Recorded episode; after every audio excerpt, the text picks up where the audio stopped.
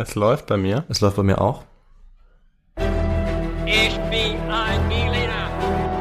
I have a dream that one day.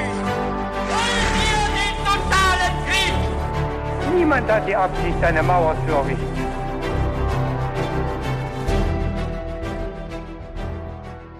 Hallo und willkommen zurück bei His2Go, dem Geschichtspodcast zum Mitnehmen. Mit uns, Viktor. Und David. Hier bei uns erzählt immer einer dem jeweils anderen und natürlich auch euch eine neue und aufregende Geschichte. Und wir fangen dabei auch immer mit ein paar kniffligen Fragen zum Mitraten an. Und naja, da ich letzte Woche eine Geschichte erzählt habe, ist diese Woche David wieder dran und ich bin gespannt, worum es heute geht. Aber vorher habe ich noch eine kleine Frage an dich, David. Was trinkst du denn heute? Ja, ich trinke heute ganz klassisch äh, Kaffee, schwarz, ohne alles. Oh, mit Koffein. Mit Koffein. Ich glaube, heute äh, habe ich es vielleicht sogar ein bisschen nötig gehabt. Normalerweise ohne Koffein, du kennst mich, aber heute auch mal ein bisschen. Ja, aber bei mir ist genauso. Das ist ja mal ein Zufall. Normalerweise trinke ich äh, Kaffee auch gerne ohne Koffein, aber heute ist bei mir auch mit Koffein. Echt, ohne uns abgesprochen zu haben. Ja, ja, so ist es. das ist ja ein Ding. Genau. Und ja, jetzt äh, geht's los. Okay, dann starten wir mal durch. Ähm, Ich habe ein paar Fragen für dich zum Knobeln, zum Mitraten für die das dachte ich Zuhörenden. Wir fangen mit der ersten Frage gleich an. Oha. Pass mal auf. Was glaubst du? Welche Tiere waren in Frankreich bis ins 20. Jahrhundert hinein für die meisten Angriffe auf Menschen verantwortlich? Oh Gott, was ist das für eine creepy Frage? Krass, ne? Ja. Ähm, Angriffe auf Menschen, wie, also, wie, wie kann ich es verstehen? Ich hätte jetzt gesagt, vielleicht so Ratten wegen der Betragung von der Pest, aber das ist ja kein richtiger Angriff, oder? Oder? Äh, nee, also Angriff wäre es dann nur, wenn die Ratte sich auf den Menschen stürzt und so die Nagezähne Okay. in den Menschen rammt. Okay, bis ins 20. Jahrhundert. Hm, ne, ich würde sagen mal, das könnte, ah, vielleicht das Wildschwein sein. Okay. Das Wildschwein, Ja. das gute alte Wildschwein. Okay. Ja. Dann machen Weil wir es so gleich. viele Wälder ja gab. Oh, das ist gut. Also- das ist gut, ja. Du, du kennst dich aus. Gallien damals. Mal gucken, ob du dich auch mit der zweiten Frage auskennst. ja. Und zwar, jetzt gibt's auch ein paar Antwortmöglichkeiten. Wer herrschte denn über Frankreich in den 1760er Jahren? War es Ludwig der 14., der 15. oder der 16.? Oh mein Gott. 1760. Aha. Ähm, 1789 war ja bekanntlich die französische Revolution und abgesetzt wurde Ludwig der 16. Mhm. Äh, beziehungsweise ich weiß es nicht. Ich würde sagen der 15. oder der 16. und da ich mich festlegen muss, sage ich mal der 15. Mhm. Ja, Viktor, gute Nachricht. Äh, Deine Antwort war richtig. Es handelt sich um Ludwig den 15. in dieser Zeit. Sehr gut. Ich war mir nämlich wirklich nicht hundertprozentig sicher, aber ja, das war richtig getippt. Okay. Und dann kommt noch die letzte Frage. Ja. Die kommt jetzt vielleicht etwas unerwartet, aber sie lautet, mit welchem Material kann man einen Werwolf töten? Ein Werwolf. Ja. Oh, da muss ich, da muss ich kurz nachdenken, weil das sieht man ja in so in Filmen, hat man das manchmal so. Ich weiß nicht, ob das natürlich dann stimmt, was da immer gezeigt wird, aber vielleicht ist es ähnlich wie mit Ja. Also, da es keine Werwölfe gibt. Vampiren oder so. äh, ja, ja, klar, vielleicht so mit. Hm. Nee, ehrlich gesagt weiß ich es nicht. Also vielleicht irgendwie auch so mit Knoblauch oder mit. ich, weiß, ich weiß es nicht. Ja, doch, ich Werwolf, meine, du hast recht. nicht verwandelt. Du hast recht, von Ähm, den Vampiren, stimmt, das macht schon Sinn. Nee, ich weiß, ich weiß es nicht. Ich, äh, da muss ich passen. Okay, ich werde das Vielleicht nachher irgendein, auflösen. irgendein Getränk, oder so, irgendeine Mischung, dass der Werwolf dann nicht stirbt, aber wieder zum, zum Menschen wird. Ah, finde ich auch gut. Ja, finde ich auch gut. Ähm, es ist was anderes, muss ich, muss ich zugeben. Aber wir werden noch rausfinden, was es ist. Ja, da bin ich jetzt wirklich ganz gespannt.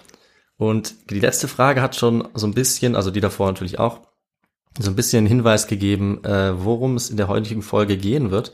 Und ich leite jetzt mal ein und wir werden jetzt erfahren, worum es geht. Es geht nämlich um das Frankreich in den 1760er Jahren. Und die Leute in dieser Zeit waren in ganz Frankreich panisch vor Angst vor einer Bestie, die Dutzende Menschen umgebracht hat. Vor allem Frauen und Kinder und eine ganze Region mehrere Jahre lang terrorisiert hat. Die Geschichte war damals schon so mysteriös und so schrecklich faszinierend, dass solche Promis in dieser Zeit wie Immanuel Kant, Voltaire oder auch Friedrich der Große darüber geschrieben haben. Hm. Ähm, klingelt's bei dir schon? Äh, ja, ja, es klingt tatsächlich so ein bisschen. Ja. Ähm, ich habe da so Szenen von einem Film vor Augen, aber ich weiß leider nicht mehr, wie der heißt. Oh ja, das könnte. Ähm, und da wurde dann irgend so ein ähm, Jäger, glaube ich, irgendwie aus Paris bestellt oder so und der sollte dann auf die Jagd gehen nach dieser Bestie. mhm. aber glaube, ich weiß nicht äh, Ja. genau, ob das das ist oder nicht. Ich aber, glaube, äh, da bist du auf einem sehr guten Weg. Und zwar handelt die Geschichte heute über die sogenannte Bestie des Gévaudan. Mhm. Oder auf Französisch Bête de Gévaudan. Ähm, Diese Geschichte ist damals schon ziemlich schnell in die Folklore eingegangen, in so mystische Geschichten, überall in Frankreich, aber auch anderswo. Und es gab sehr viele lokale Schreiber und noch viele mehr oder weniger seriöse Historiker und eben auch Filme, die dieses Thema behandelt haben. Meistens aber eher nicht im Sinne der Wissenschaft, sondern auf der Suche nach einer dramatischen Story. Na klar. Es wurde oft an den schaurigen Einzelheiten sich festgehalten. Es wurde auf Augenzeugenberichte geguckt von zerfleischten Opfern, schrecklichen Angriffen dieser Bestie. Und wir fragen uns jetzt, was ist damals passiert in den 1760er Jahren, dass es zu dieser Massenpanik und auch Massenfaszination kam. Und ich werde jetzt versuchen, ein bisschen eine Mischung zu finden aus historischer Korrektheit, soweit das geht, aber natürlich auch ein bisschen Spannung. Es geht ja auch ums Entertainment Ja, hier. Ähm, und man kann aus dieser Geschichte nicht nur einen spektakulären Fall aufrollen, äh, sondern man kann auch was lernen über Quellen, über Geschichtsforschung und die Leute und die Zeit, Ja, in der wir uns ähm, Rezeption, Tradition. Ja. Genau. Die Zeit, in der wir uns bewegen werden. Und wir schauen uns jetzt erstmal das Setting an, weil wir brauchen natürlich ein bisschen historischen Kontext hier bei unserem Podcast, ja klar. Ähm, und die Szenerie für diese Folge, die ist, wie gesagt, Frankreich in den 1760er Jahren. Und der Ort ist Südfrankreich, genauer gesagt die Region Gévaudan. Die gibt's heute nicht mehr unter diesem Namen, aber es entspricht ungefähr dem Departement Lozère. Dieses Departement ist äh, heute und war damals auch schon im 18. Jahrhundert eine dünn besiedelte Region mit viel Waldgebieten, wie du schon richtig gesagt hast. Und die Leute in dieser Region waren sehr arm. Sie waren auf die Landwirtschaft angewiesen. Sie haben ihre Schafe, ihre Ziegen, ihre Rinder gehütet. Und sie waren eben oft alleine mit den Tieren auf dem Land unterwegs. Und mit so einer verwundbaren Situation auf dem Land beginnt auch die Angriffsserie der sogenannten Bestie. Und zwar Ende Juni 1764. Da war ein 14-jähriges Mädchen namens Jean Boulet dabei, auf ihre kleine Herde von Ziegen aufzupassen, als sie von einer unbekannten Bestie angegriffen und getötet wurde. Es ist nur wenig über diesen Angriff bekannt. Es gab auch zunächst kein großes Interesse daran damals. Es war auch normal, dass Frauen und auch ältere Kinder Tiere gehütet haben und dass man eben dann als so ein Hirte auch Risiken ausgesetzt war, weil man war eben alleine auf dem Land unterwegs. Es gab Tiere, die natürlich auch Angriffsziele waren für Raubtiere. Und es gab auch immer wieder Angriffe auf Menschen, die aber dann meistens eben vereinzelt waren. Und in diesem Fall sollte es aber überhaupt nicht bei gelegentlichen Angr Angriffen bleiben, sondern das war der Beginn eines riesigen Blutbads im Prinzip, einer, einer Mordserie. Und schon einen Monat später ist dann ein 15-jähriges Mädchen gestorben, dann ein 16-jähriger Junge, und zwar beide durch brutale Angriffe offenbar eines Tieres. Ja. Und im September 1764 gab es dann sogar noch vier weitere tödliche Angriffe, alle in dieser Region des Gévaudan. Mhm. Und das war jetzt der Beginn einer Krise für die lokale Bevölkerung. Äh, Es war jetzt auch schon eine erwachsene Frau unter den Opfern, die war schon 36 Jahre alt. Die wurde sogar kurz vor ihrer Haustür getötet. Die ist nur kurz vor die Tür gegangen, wurde dann von dieser Bestie getötet. Und die Leute sind jetzt langsam aber sicher in Panik verfallen, weil niemand genau klar. wusste, wer jetzt für diese Tötung verantwortlich war. Die Leute haben sich organisiert, sie haben sich zusammengetan zur Selbstverteidigung. Die Region vor Ort, die Behörden dort haben jetzt ein paar Leute geschickt, um in dieser Region mal nach dem Rechten zu sehen und diese Bestie zu suchen. Also dort, wo die bis dahin zugeschlagen hatte. Es gab allerdings für die Leute, die sich jetzt verteidigen wollten, ein kleines Problem. Nämlich hatte der König alle Leute in dieser Gegend entwaffnet. Und das liegt an den ähm, Religionskonflikten in Frankreich. Denn die Leute in der Region waren Hugenotten, das heißt französische Okay. Protestanten. Ja. Und es gab eben immer wieder Konflikte zwischen Katholiken und Protestanten in Frankreich. Das gibt's ja sehr viele blutige Geschichten. Gerade in Frankreich war das sehr gewalttätig. Tja, und Ja. deswegen wurden eben alle Waffen diesen Leuten weggenommen. Und die hatten jetzt nichts, um sich zu verteidigen oder um auf dieses Biest Jagd zu machen. Sie haben scheinbar dann einfach ein paar Taschenmesser an Stücke gebunden, damit sie irgendwie wenigstens eine kleine Art von Waffe hatten. Ja. Waren aber ähm, ansonsten völlig verzweifelt und total in Panik. Ja. Und haben dann aber eben angefangen, so ein bisschen auszuschwärmen, das Gebiet zu durchkämmen, die Büsche überall zu durchsuchen. Und die Bestie aber, wer auch immer oder was auch immer die jetzt war, die ist dann wohl einfach weiter nach Norden gezogen und hat da die Menschen weiter terrorisiert. Also sie war sehr gut da drin, zumindest jetzt am Anfang den Leuten auch auszuweichen, die sie nicht getötet hat und die sie gejagt haben. Sie war also wie ein Phantom. Ja. Niemand wusste genau, wo sie als nächstes zuschlägt. Niemand konnte sich sicher sein, wer oder was sie ist. Ähm, und sie hat dann eben die Leute weiter terrorisiert, immer mehr Leute umgebracht. Die Behörden haben den Leuten gesagt, okay, geht nicht mehr raus, ihr bringt euch in Gefahr. Ihr seid im Prinzip selber schuld, wenn ihr eu- euer Haus verlasst, auf dem Land seid. Aber wie bereits gesagt, war es eben ein sehr armes Gebiet und die Bauern und Hirten, die mussten sich im Prinzip in, in Gefahr begeben, weil sie mussten irgendwie ihren Lebenshalt verdienen und dafür mussten sie eben dann auf die Weide, Na klar. um ihr Vieh ähm, grasen zu lassen oder so. Es ging nicht anders und damit waren sie äh, eben weiterhin dieser Bestie relativ hilflos ausgesetzt. Und um das zu Oha. stoppen, wurden die Bemühungen dann auch weiter ausgeweitet. Also es sind dann ab Oktober dauerhaft Dorfbewohner durch die größeren Gebiete gelaufen, die wurden auch dafür bezahlt. Es wurden die Berichte Hm. von den Angriffen gesammelt. Da gibt es zum Beispiel die Person Etienne Lafont, die hat das zentral organisiert, der hat solche Patrouillen organisiert ähm, und die hatte Hm. gute Verbindung zu den wichtigen lokalen Persönlichkeiten. Aber es gab weiterhin keine Ergebnisse für die Behörden. Ähm, Die Bestie hat weiter gemordet und die Angst ist auch immer weiter angewachsen. Und das sieht Mhm. man aus der heutigen Sicht zum Beispiel ganz interessant auch an der Sprache, äh, die damals verwendet wurde für diese Bestie. Die Bezeichnung hat sich nämlich verändert im Laufe dieser Monate. Erst wurde sie Bet Feroz genannt. Das ist noch recht normal, da kann man einfach mit wildes Tier diesen Begriff übersetzen. Oder was würdest du sagen als, als Fachmann? Mhm. Ja, ja. Ja. Doch, äh, Bettferos. Genau. Siehst du. Und dann wurde das allerdings nur noch zu Bet. Also das kann man schon eher mit Bestie äh, übersetzen, schon Ja. bedrohlicher. Aber auch das hat noch nicht ganz gereicht, dieses, ja, diese jetzt schon übernatürliche Bedrohung zu erfassen, der sich die Leute ausgesetzt gesehen haben. Deswegen wurde dann auch danach nur noch von einem Monstre gesprochen. Ja, das muss man, glaube ich, nicht übersetzen. Also ein Monster, Hm. Nee, damit, ist eigentlich klar. Ja. genau, damit war damals aber jemand gemeint oder etwas, das eine Form hatte, die den Gesetzen der Natur widersprochen hat. Und die Mhm. auch unnatürlich grausam war. Denn das wussten die Leute dann oder meinten sie zu wissen, es kann eigentlich nichts Natürliches mehr sein, was diese ganzen Leute umbringt. Ja. Und die haben damals natürlich dann auch angefangen, richtig wild zu spekulieren, was jetzt dieses übernatürliche Monster sein könnte. Es hat sich äh, weiter ausgebreitet, ne, erst von der Region ist es übergesprungen auf andere Regionen, bis das ganze Land im Prinzip in Angst war oder eben von Faszination erfasst, was es denn jetzt, äh, was jetzt hier vor sich gehen könnte. Mhm. Und ähm, im November wurden dann sogar auch Soldaten beauftragt, diese Bestie zu erledigen, aber auch die konnten sie nicht erwischen. Die Bestie war sehr gut da drin, sich zu verstecken. Und die Menschen im Gévaudan, in der Region, in ganz Frankreich waren von Panik ergriffen. Auch außerhalb von Frankreich hatte man schon davon gehört. Die Leute in den Dörfern, auf dem Land in Gévaudan hatten jeden Tag Angst, dass sie das nächste Opfer dieser Bestie werden würden. Und das wirklich Bemerkenswerte daran ist aber, dass es in dieser Region eigentlich gar nichts Ungewöhnliches war, dass Menschen, die allein waren, Opfer von Raubtieren wurden. Und zwar muss ich sagen, allerdings nicht von Wildschweinen, wobei ich das auch nicht total abwegig finde, sondern von Wölfen. Tatsächlich Wölfe, ja. Ja. Ich dachte, Wölfe sei zu, zu offensichtlich, Hm, weil ich habe tatsächlich an Wölfe gedacht, aber die Ja. gibt's bei uns auch. das stimmt. Und dann dachte ich, Wildschweine gibt's doch eigentlich auch viel, aber die, die sind ja eigentlich auch, die verstecken sich ja vielleicht noch mehr als wobei Wölfe auch. Naja. Okay, ja, Wölfe. Ja, also du hast recht, das sind beides scheue Tiere, aber ich glaube, Wildschweine sind vielleicht nicht ganz, haben vielleicht nicht ganz dieses Raubtierhafte wie Ja, genau, die, ja. die Wölfe. Und es ist auf jeden Fall so, dass ähm, im 16. Jahrhundert und auch im 17. Jahrhundert in Frankreich tausende Menschen tatsächlich in einem Jahrzehnt, also ungefähr so 100 Menschen pro Jahr, äh, von Wölfen getötet wurden.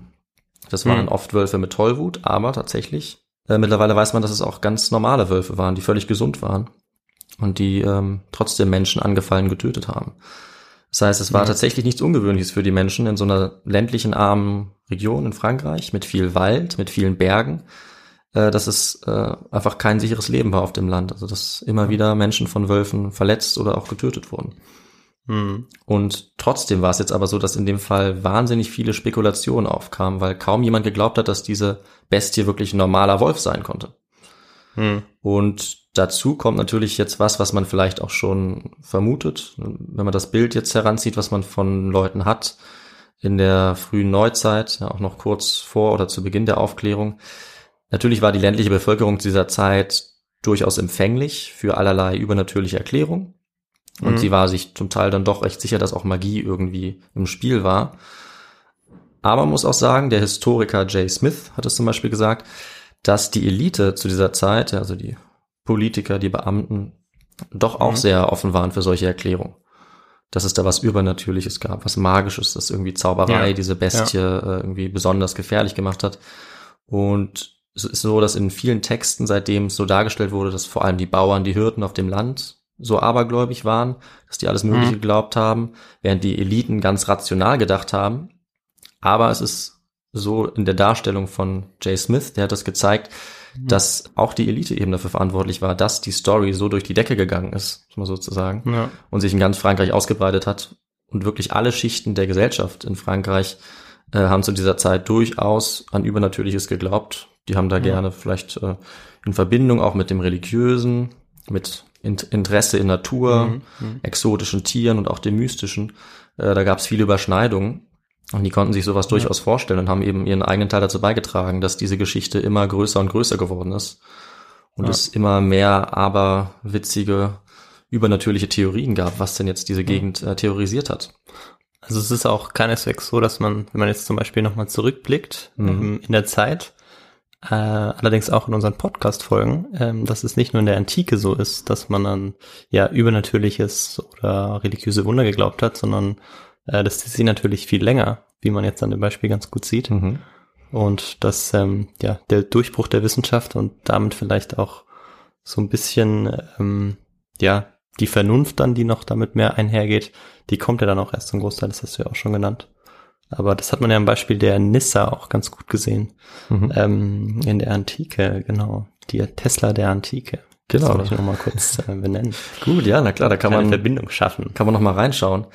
Ähm, Genau. Und genau, auch in dieser Geschichte sehen wir, dass es damals schon alles andere als eindeutig war, was für Erklärungen man da jetzt finden kann. Genau. Okay. Und die Medien haben das natürlich äh, damals auch befeuert. Also es gab zu der Zeit schon Zeitungen in Frankreich. Die waren Mhm. relativ neu im Jahrhundert davor erst entstanden.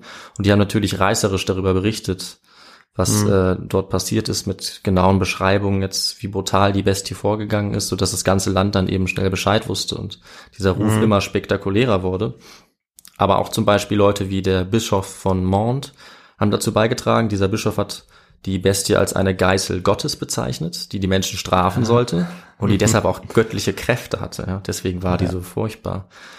Und Wieder eine Geißel Gottes. ja, das hat natürlich die Lage auch nicht gerade beruhigt, wenn du mit solchen Ja. Begriffen kommst und solchen Theorien. Natürlich, ja. Und vor allem nicht, weil die Angriffe der Bestie auch immer weitergingen. Und zwar hat Mhm. die zwischen 1764 und 1767 wohl bis zu 100 Menschen getötet, vor allem Frauen und Kinder. Die Opfer wurden oft wirklich brutal zerfleischt, wurden gefressen, manchmal auch liegen gelassen, des Öfteren sogar enthauptet. Und auf die noch genaueren Beschreibungen müssen wir jetzt nicht genau eingehen, aber die sind wirklich ganz schön furchterregend. Ja. Ähm, und viele der Opfer waren, wie gesagt, allein. Die Bestie hat sich wohl laut den Berichten dann an sie herangeschlichen aus dem Hinterhalt. Sie mit einem großen Sprung auch oft angegriffen, also sie konnte wahnsinnig weit ähm, springen, hatte sehr viel Kraft, hat sie dann verschleppt, ganz mühelos, sie dann getötet, manchmal gefressen. Ähm, und ja, diese, ja, dieses Blutbad wurde dann eben entdeckt von den, von den Augenzeugen. Ähm, aber es gibt oft auch Opfer, die überlebt haben. Also sind Mhm. bei weitem nicht alle gestorben, die von der Bestie angegriffen wurden. Manche sogar unverletzt, andere verletzt. Äh, es gibt auch einige Fälle, wo die Bestie erfolgreich abgewehrt wurde. Und Ja. da gibt es zum Beispiel den Fall von Marie-Jean Vallée. Die wurde von der Bestie auch überrascht und attackiert, aber Ja. sie konnte sie sogar ganz alleine abwehren mit einer Lanze. Und Ja. wenn man mal in Frankreich unterwegs ist, könnte man theoretisch auch über ihre Statue stolpern, weil es gibt noch Mhm. heute zu ihrem Andenken für diese heroische Tat eine Statue in der Stadt Auvers im Südfrankreich. Mhm. Und das war nicht ungewöhnlich, weil auch andere Opfer wurden als Helden gefeiert, sogar vom König geehrt, in den Zeitungen gelobt. Und das hat auch einen historischen Hintergrund, dass diese Helden, zum Teil waren es auch Kinder, die sich erfolgreich gegen diese Bestie verteidigt haben, dass die so gelobt und heroisiert wurden. Denn Frankreich hatte zu diesem Zeitpunkt gerade einen sehr harten Krieg hinter sich gehabt, den siebenjährigen Krieg gegen Preußen und Großbritannien. Ja, und die Leute waren jetzt auf der Suche nach Heldinnen und Helden tatsächlich, weil der Krieg war hart, es ist für Frankreich nicht gut ausgegangen. Die brauchten jetzt patriotische Symbole, um ihr Selbstbewusstsein wieder aufzubauen. Und da kamen eben so Geschichten gerade richtig von einfachen Leuten, ja, die ähm, auf dem Land gelebt haben, aber die heroisch gekämpft haben, so wie das eben gute Franzosen im Krieg auch tun sollten. Das heißt, das ist tatsächlich ähm, so ein, ja, patriotischer Effekt, kann man sagen, den äh, die Bestie und diese ganzen Geschichten da auch hervorgebracht haben. Ja, auch so eine Art Gemeinschaftsgefühl, Ja, dass man, dass seine Nation, oder vielleicht noch nicht Nation, aber dass Vielleicht ein noch Volk über sich hinaus wächst. ja. Genau. Hm, ja, gegen einen Feind von Mhm. außen. Und kurz vor der Französischen Revolution, das darf man auch nicht vergessen, das war ja nicht mehr Genau. nicht mehr Ja. lange hin. Ähm, und nach diesen Angriffen, neben den Angriffen gab es natürlich dann auch äh, immer die Jagd auf die Bestie, die äh, vom König teilweise Stimmt. auch angeordnet wurde. Es gab viele namhafte Jäger, wie du es vielleicht schon gesehen hast in dem Film, Ja. ähm, die ausgesprochen gut ausgerüstet waren, die eine sehr hohe Belohnung bekommen haben ähm, und die versucht haben, größere Wölfe oder eben ja Raubtiere in der Gegend äh, zu töten und die haben es auch geschafft. Also die haben mehrere große Wölfe getötet und von denen wurde dann oft behauptet, dass das jetzt die Bestie war. Hm. Äh, aber das war in jedem Fall damals eigentlich umstritten und bleibt es auch bis heute. Also es war ganz schwer, das aufzuklären. Zum Beispiel ein Fall im September 1765, da wurde ein scheinbar besonders großer Wolf erschossen und es kamen dann Zeugen von den Angriffen der Bestie und die haben gesagt, ja, das ist die Bestie. Das Tier wurde dann sogar in Versailles ausgestellt. Der Jäger hat die Belohnung erhalten. Es war eine extrem äh, hohe Belohnung. Ja. Aber mittlerweile muss man sagen, es ist sehr wahrscheinlich, dass die Zeugen aufgrund des großen psychologischen Drucks so ausgesagt haben, weil man die Bestie halt einfach erledigt haben wollte. Und ähm, wenn man die Beschreibungen so vergleicht, ähm, die Merkmale, dann sieht es nicht so aus, als ob das jetzt wiederum die Bestie gewesen wäre. Und der Beweis dafür ist, dass die Angriffe danach dann auch wieder gleich weitergingen. Nach ungefähr Hm. ein, zwei Monaten Pause. Aber sind, sind so Angriffe dann nicht auch ähnlich? Laufen die nicht ähnlich ab, wenn das von Wölfen kommt? Das Oder- ist, äh, ist ein wichtiger Punkt, genau. Also man kann äh, auch gucken, wie die Charakteristika waren dieser Angriffe. Ob das jetzt typisch Mhm. ist für einen Angriff von Wolfen, Wölfen auf Menschen.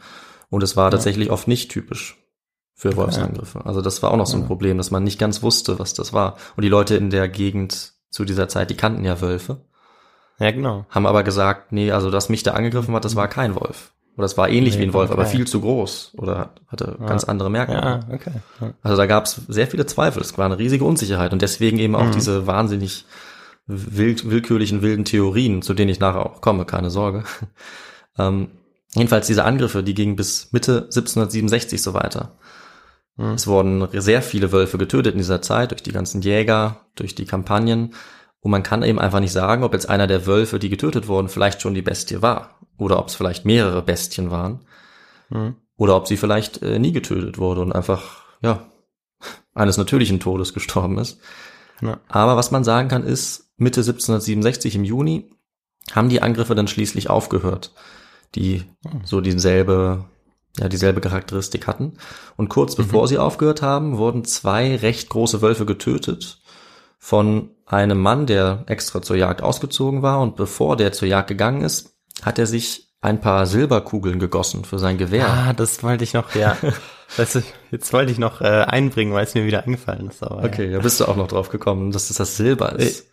Ja, genau, die haben das immer so äh, geschmiedet und haben sie das so einen Gewehrlauf gemacht, so habe ich es zumindest in Erinnerung. Und dann, Ja. Ja, es gibt viele Fantasy-Filme, ne, in denen das gemacht wird, aber Genau, ja. es gibt auch Menschen, die tatsächlich sich eine Silberkugel in das Gewehr gemacht Verrückt, haben, Ja. die damit auf den Wolf geschossen haben und scheinbar hat dieser Mann äh, diese zwei Wölfe auch getötet. Aber ob das jetzt ähm, dann die Bestie war, ist natürlich wieder ein bisschen zweifelhaft, weil es waren zwei Wölfe, die waren gemeinsam unterwegs. ja. Die Beschreibung ist wieder sehr widersprüchlich gewesen. Gibt es auch nur von einem Wolf die Beschreibung. Ähm, ja, das hat nicht gut zu den Augenzeugenberichten gepasst. Also auch da gab es noch eine Unsicherheit. Und man muss auch sagen, bevor äh, diese Bestien jetzt getötet wurden, diese zwei Wölfe, wurden ganz viele vergiftete Köder ausgelegt. Die mutmaßliche Bestie wurde schon in den Monaten davor oft von Kugeln getroffen, bei der Jagd oder auch bei Angriffen. Also sie wurde durchaus dann öfter gesichtet. Ja. Und es kann also gut sein, dass die Bestie zu dem Zeitpunkt schon gestorben war, ohne dass es irgendjemand gesehen oder gemerkt hat. Okay, ja klar. Und genauso wie es eben sein könnte, dass es einer der getöteten Wölfe war, die in der Zeit getötet wurde. Oder dass auch mehrere. einfach noch gelebt haben. Genau. Also dann einfach keine Lust mehr hatten ähm, so grob zu morden. Ja, also es ist schwer, schwer einzuschätzen. Ja. Ja, Die Zeitgenossen damals konnten es nicht sicher sagen, wir können es nicht sicher sagen. Aber wir müssen natürlich schon noch ein bisschen spekulieren und Ja. noch ein paar Theorien vorstellen. Und äh, ich wollte jetzt noch mal die wahrscheinlichsten Theorien vorstellen, damit man selber noch ein bisschen äh, mutmaßen kann, wer oder was Mhm. es jetzt gewesen sein könnte. Also, zunächst mal kann man sozusagen sich die Fakten vor Augen führen. Die Bestie hat ja in allen vier Jahreszeiten zugeschlagen. Insgesamt über 100 Menschen auf dem Gewissen, vermutlich. Viele weitere verletzt. Und das spricht eigentlich schon mal gegen ein oder mehrere Wölfe, weil insgesamt ist es in der Natur so, dass die Wölfe normalerweise vielleicht im tiefen Winter mal Menschen angreifen, wenn sie keine Nahrung finden, wenn sie schrecklich hungrig werden, weil sie eigentlich sehr scheu sind und auch Angst vor Menschen haben, weil sie Ja. das sozusagen durch die ganzen Tötungen der Menschen, wenn man so will, von der Evolution anerzogen bekommen haben, dass die Menschen eben Wölfe töten. Aber in dieser Gegend im Gévaudan, muss man sagen, gab es eben viele Angriffe. Also ausschließen kann man es da jetzt wirklich nicht. Und ja, wie ist es sonst mit Wölfen? Also Angriffe von Wölfen auf Menschen sind wie gesagt selten. Die sind schon potenziell gefährlich, die Wölfe. Ähm, und es kann schon durch die Gewöhnung an den Menschen zu mehr Angriffen kommen. Es kann durch Füttern von Wölfen zu den Angriffen kommen, wenn die die Angst vor Menschen verlieren. Ähm, und man muss dazu sagen, Frankreich ist tatsächlich auch das Land mit der besten Überlieferung von Wolfsangriffen. Und wie ich es ja in der ersten Frage schon angedeutet hatte, in der Zeit zwischen 1200 und 1920 gab es wohl über 7000 tödliche Wolfsangriffe in Frankreich. Deswegen Wow. ist das tatsächlich Okay. eine recht wahrscheinliche Erklärung. Mhm. Aber da kann man eben auch gegen argumentieren. Man kann sagen, die Bestie hat zum Beispiel teilweise Menschen gegenüber anderen Tieren bevorzugt und manchmal Menschen Mhm. getötet, obwohl Schafe oder Ziegen in der Nähe waren, was wirklich sehr untypisch für Wölfe wäre, dass sie sich nicht einfach die Ziege schnappen und dann abhauen, sondern ja, quasi an der vorbeilaufen und dann auf den Menschen springen. Das Mhm. ist äh, merkwürdig. Und die Bestie war ja sozusagen Serienmörder und hat dann scheinbar auch eine Vorliebe für Menschenfleisch entwickelt, also einen Geschmack. Und das ist wiederum was, was oft berichtet wird von afrikanischen Großkatzen, von Tigern, von Löwen oder Leoparden. Damit hast du jetzt vielleicht nicht gerechnet. Nee, nee. Aber es ist so, äh, dass menschenfressende Löwen interessanterweise schon genauer untersucht wurden. Und es kommt durchaus öfter vor, dass Löwen, genauso wie auch Tiger oder Leoparden, auf den Geschmack von Menschenfleisch kommen, sage ich jetzt mal so. Weil es eben vorkommt, dass sie zum Beispiel ja Leichen finden nach Epidemien, Flutkatastrophen.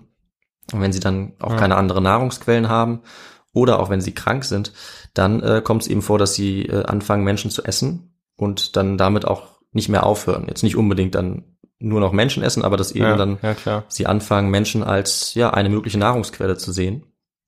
Das Hm. heißt, also es ist durchaus ähm, nicht ungewöhnlich für Löwen, dass sie sich so verhalten. Ja. Und ich meine, dass äh, Raubtiere äh, aus Afrika oder aus Asien ähm, nach Europa kommen oder dort verschifft werden, das haben wir ja auch schon Mhm. grob gehört. Das heißt, dass sie dann auch dort sein konnten, ist ja auch nicht ganz auszuschließen. Ja, genau richtig. Das ist äh, tatsächlich eines der Argumente auch, die äh, für so ein Raubtier aus Afrika sprechen würden, was mich auch ein bisschen überrascht hat. Aber ich muss sagen, es leuchtet schon ein bisschen ein, weil ja erstmal die Leute wussten damals zwar, dass es Löwen gab, ja, hatten es vielleicht auf Zeichnungen gesehen, aber kaum, Mhm. also niemand von denen Ja, hat wahrscheinlich klar. mit Ja. eigenen Augen Löwen gesehen. Nein. Bis auf ein paar Ausnahmen, denn es gab tatsächlich in der Region so Wanderzirkusse mit exotischen Ah, Tieren. Sogar. Ja. Und da gab es eben auch Löwen oder Hyänen darunter. Und es ist dann durchaus möglich, dass mal ein Löwe oder auf eben auch eine Hyäne entkommen ist und dass die dann dieses Blutbad angerichtet haben. Das haben schon die Zeitgenossen Ja. aufgrund der Beschreibung vermutet. Also da gibt es einige, die gesagt haben, diese Beschreibung würde auf einen Löwen passen oder auf eine Hyäne oder was ähnliches. Also auch da kann man sagen, diese beiden Tiere sind auf jeden Fall auch Kandidaten für die Bestien. Da und damals in diesem Wander, Wanderzirkus, Wanderzirkus hin. Na, ähm, da, da gab es dann auch Raubtiere, oder? Ja, Weil ich genau. stelle mir das gerade so ein bisschen vor, das ist äh, ja schon erstaunlich. Also, ja. Also wann das mit dem Wanderzirkus angefangen hat, weiß man, weiß man das? Hast, hast du da? Nee, das weiß ich nicht. Aber okay. also wilde Tiere waren gerade da, wo sie, äh, wo sie nicht vorkommen, natürlich schon immer beliebt. Also du kannst im Das Prinzip, stimmt, das du kannst sicherlich in der Antika wieder den Anfang verorten. Also ne, Ja. im Kolosseum haben schon Löwen, Ja. äh, also ein paar arme Ja, ja, das ist Verbrecher klar, ähm, zerfleischt. Ich weiß jetzt nicht, wann man angefangen hat, mit denen auch rumzureisen.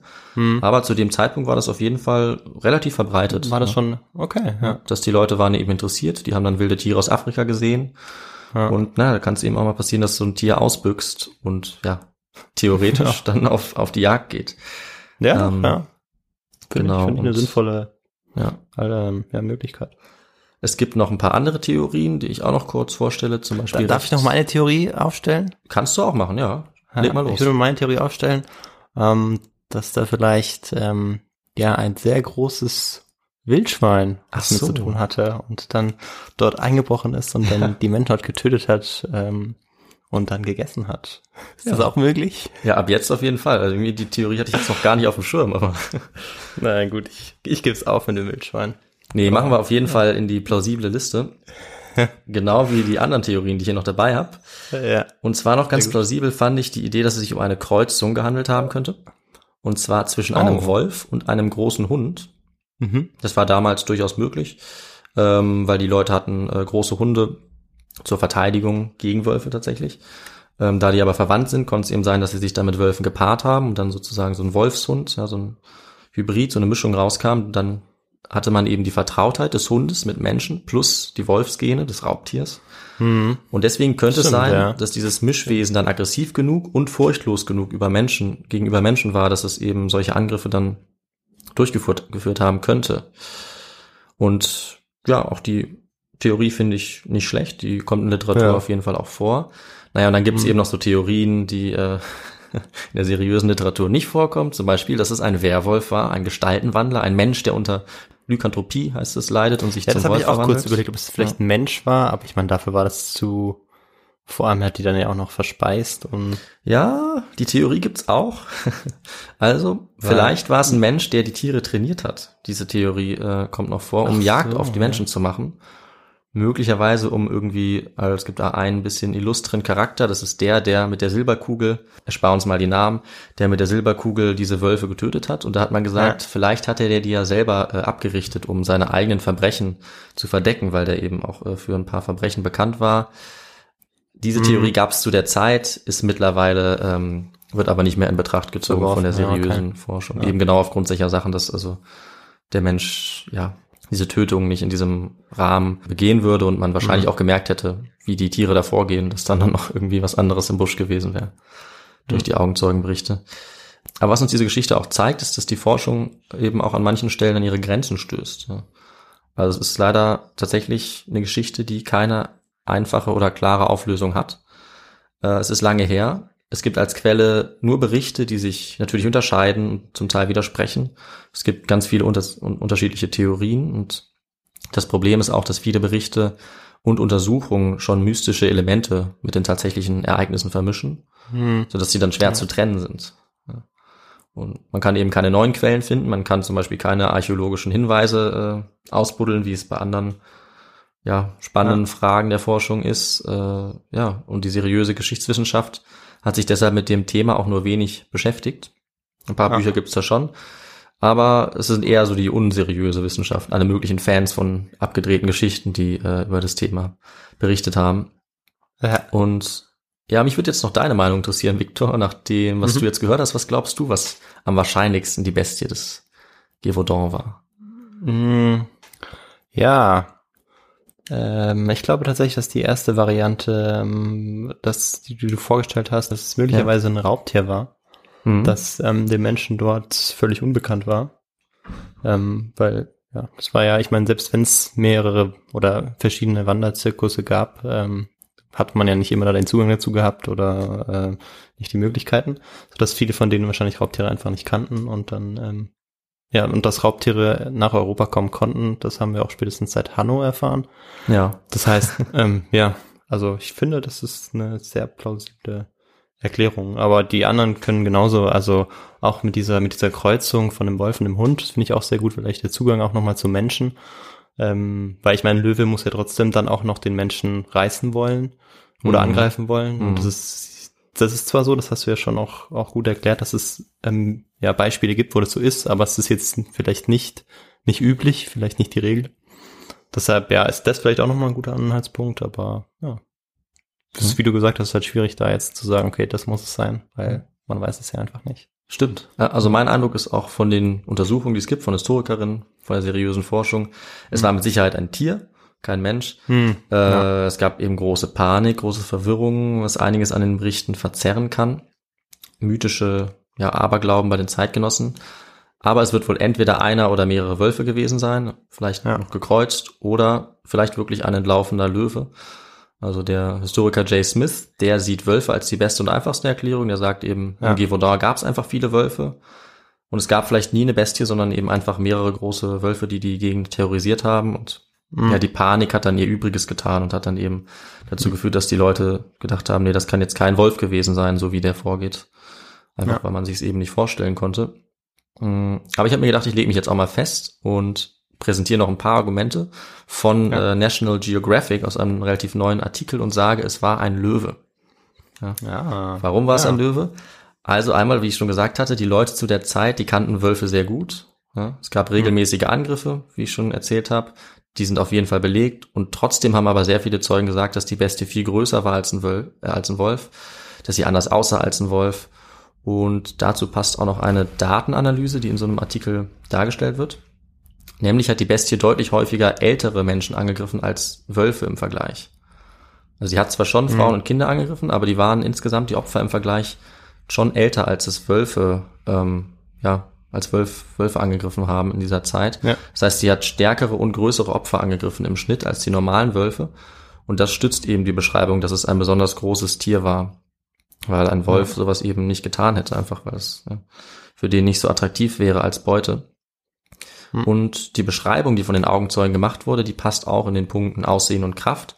Also die Bestie soll einen flachen Kopf gehabt haben, der Körper vorne kräftiger als hinten, das Fell oben so ein bisschen rötlich, unten so ein bisschen weißlich. Es konnte bis zu neun Meter weit springen, hatte so viel Kraft, dass es erwachsene Menschen mühelos wegzerren konnte. Das passt tatsächlich alles ziemlich gut zu einem Löwen. Ja, finde ich auch. Und es würde eben ja. erklären, warum die Augenzeugen nicht so richtig wussten, wem sie da oder was sie da äh, sich gegenüber sehen. Ja, das war ja auch mein, mein, mein Tipp. Aber ich Ja. finde, das hast du auch sehr plausibel ähm, so ein bisschen in die Richtung gelenkt. Also du hast die anderen Möglichkeiten natürlich auch äh, gut dargestellt, aber das erscheint mir jetzt so im Nachhinein ähm, doch ja, am plausibelsten, am wahrscheinlichsten. Ja. Wie gesagt, es gibt viele. das ist auch bei interessant. Das, da muss man auch erstmal drauf kommen. Ich meine, Mhm. das, da würde man ja, man würde schon wahrscheinlich als erstes daran denken, okay, es war einfach ein großer Wolf. So. Ich glaube, so ist es, ich weiß nicht, ob das in Filmen so dargestellt wird, aber also Ja. so, das wäre so die erste Idee, weil man, weil man einfach nicht drauf kommt, dass es vielleicht jetzt ein Löwe sein kann oder eine Kreuzung aus einem, aus einem Hund und äh, einem Wolf. Hm. Ja, aber ja, möglicherweise war es eben gar kein Wolf. Möglicherweise nicht. Es kann sehr gut ein Wolf gewesen sein. Diesmal muss man leider sagen, wir werden es äh, nie erfahren. Da bin ich mir ziemlich sicher. Also das ist ein Fall, Ja. den man, den man auch in 100 Jahren wahrscheinlich nicht aufklären wird, weil es einfach. Wahrscheinlich. Es sei denn, man findet jetzt irgendwas bei Ausgrabungen oder Ja, genau. irgendein Schriftstück, das noch gefehlt hat, eine, genaue Beschreibung, man dann ist, das stimmt. Es ist nicht unmöglich, aber es ist äh, wirklich sehr unwahrscheinlich. Also müsste wahrscheinlich ein Löwen ausgraben, genau ähm, in einem von den Ja. Dörfern, das angegriffen wurde. Also das fürchte ich, werden wir in dem Fall nie erfahren. Aber ich wollte die Geschichte trotzdem erzählen, weil ich es einfach sehr ungewöhnlich fand, sehr skurril. Solche Geschichten haben schon auch äh, einen gewissen Reiz, finde ich. Und auf jeden Fall einen Platz in unserem Podcast. Den haben sie natürlich verdient, ist ja klar. Und Ja. ja, äh, ja ist jetzt auch das Ende meiner Geschichte. Haben wir jetzt erreicht Okay. tatsächlich mit dieser letzten Mutmaßung. War es ein Löwe, war es ein Wolf? Ja. Ja. Ja, damit mit der Geschichte hast du mich schon auch richtig überrascht. ähm, ich hatte also gleich am Anfang so ein bisschen, ähm, ich wusste ich schon grob, worum es geht, Ja. äh, mit den Fragen. Aber dann mit den Theorien und vor allem jetzt am Schluss mit dem Löwen, muss ich sagen, ähm, ja, wieder vielleicht was gelernt. Man weiß nicht, ob das endgültig so war, aber Ja. was es für Möglichkeiten gab, das wird dann einem auch nochmal bewusst. Ja, wie, Mhm. wie Geschichten dann auch, ähm, in welche Richtung sie gehen können, wie sie dann auch erzählt werden danach. Ich meine, ähm, damals hat wahrscheinlich keiner von dem Löwen gesprochen. Bis vor Ja, ja, ganz selten. Jahrzehnten wahrscheinlich. Ganz selten. Doch, ja. es gab schon auch. Also es gab ähm, einen Jäger, der gesagt hat, äh, der war sich relativ sicher, der hat gesagt, dieses Monster muss äh, einen Vater als Löwen haben. Wer die Mutter ist, das Ah, weiß man okay. nicht. Also der meinte, Okay. irgendwas mit Löwen hat es zu tun. Aber das war, glaube ich, der einzige. Tatsächlich. Ja. Aber trotzdem, ja, wie viel dann, wie viel dann darüber danach noch erzählt wird und wie viel spekuliert werden Ja, kann. genau. Das ist schon auch, auch spannend, weil es gibt ja einen wahren Kern. Es ist ja tatsächlich passiert. Das ist sicher, ja. Ähm, nur wer es war. Den Täter, den werden wir nie finden. Ne? Nee, genau. Und es gibt uns eben auch noch einen Einblick in die, ähm, bisschen in die Gedankenwelt der Leute damals und auch das, auch die Lebenswelt, ja, wie die in so einer Region gelebt haben, verarmt, auf dem Land, isoliert. Und wenn dein Alltag geprägt ist von so ähm, Raubtierangriffen. Also natürlich jetzt nicht, begegnest du nicht jedem Ja. Tag einen Wolf, aber die Zahlen sind schon ziemlich hoch. Also das, ja, ist auch was, was ich nicht erwartet habe, sozusagen als eigentlich nur ja, so Seitennotiz, was, was den Leuten damals passiert ist, hat mich schon bisschen überrascht und sicherlich auch vielleicht ein kleiner Punkt, der dafür, der dazu geführt hat, dass man äh, immer noch Angst vor Wölfen hat, ne, obwohl die ja für uns jetzt heutzutage total unbegründet ist. Ja. Ja. Die, das eine Wolfsrudel, was irgendwie in Niedersachsen rumläuft, das äh, wird sicherlich nicht die Bestie von Niedersachsen werden. Aber damals war die Angst für die Leute Ja, nicht, guter nicht, Vergleich, ja. ja, nicht so unbegründet, muss man sagen. Ja. Naja, das, da hast du auf jeden Fall recht, ja, mit den, was, was waren das, 6200?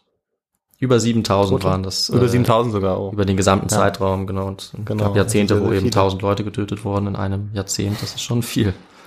Ja, und das sind ja nur die, die wir überliefert haben, also Richtig, ist ein guter die Punkt. Dunkelziffer ist möglicherweise noch sehr Ja. hoch. Das Ja. stimmt. Und äh, ich bedanke mich auch bei ähm, einem Bekannten von mir, der mir die Idee für diese Geschichte äh, zugesteckt hat, quasi.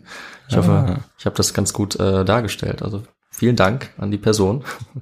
Ja, sehr gut. Ja, und dann sind wir eigentlich fertig, oder? Dann, genau, würde ich sagen, sind wir fertig. Ähm, dann habe ich noch eine Frage, was hast denn du noch für Literatur benutzt, David? Ja, die Literatur sage ich gerne noch. Also ich habe ja schon ein paar Mal den Namen genannt. Äh, am besten, also es gibt leider nicht so viel, vor allem nicht äh, auf Deutsch oder Englisch. Es gibt einige Bücher auf Französisch, aber das ist leider für mich nix. Ähm, aber der Historiker J.M. Smith, den äh, habe ich gelesen, den finde ich gut. Sein Buch heißt Monsters of the Gévaudan. Ja. Ähm, Es gibt auch noch ein anderes Buch, was, ähm, ja, das kann man auch lesen, aber das finde ich nicht ganz überzeugend. Ich nenne es trotzdem, das ist von äh, Richard Thompson, Wolf Hunting in France. Und dann gibt's eben noch diesen Artikel, den ich interessant finde, der die Theorie ähm, vertritt, dass es ein Löwe war. Das ist äh, vom National Geographic. Den Ja. werde ich dann auch in unseren Quellen nochmal verlinken. Da kann man dann Ja, auch mal gerne. nachschauen. Das ist eine ganz interessante Mhm. Story. Genau. Ja, super. Dann ähm, sage ich vielleicht noch, wie man uns ähm, folgen kann Ja, und sehr gerne. wie man ähm, ja genau ein bisschen Feedback geben kann. Mhm. Und zwar sind wir auf Instagram und Facebook unterwegs und wir haben natürlich auch eine E-Mail-Adresse. Mhm. Ähm, genau, Facebook und Instagram, da kann man uns natürlich auch gerne folgen, liken, man kann uns klar Kommentare abgeben, ähm, was euch gefällt, was ihr gut findet, aber auch ähm, ja, was ihr findet, was man anders machen kann. Und dafür haben wir natürlich auch eine E-Mail-Adresse. Willst du die doch nochmal durchsagen? Ich bin mir gerade nicht ganz sicher. Genau, unsere E-Mail-Adresse für Feedback-Mails, äh, die wir sehr gerne von euch bekommen, die lautet Ja. his2go. Nee, jetzt habe ich es auch falsch gemacht. Gut, dass du es nochmal sagst. Sie lautet natürlich feedback.his2go at gmail.com. So geht die Ja, Adresse. genau, super.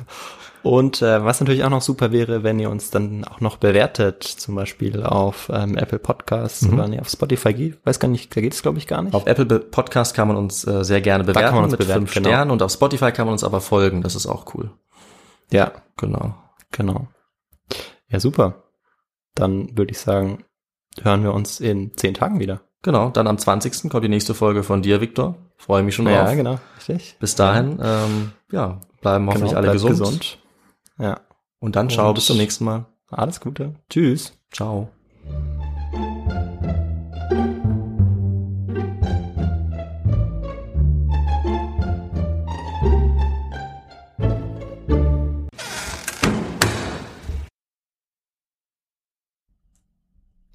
Hallo und willkommen zurück bei His2Go. Hm.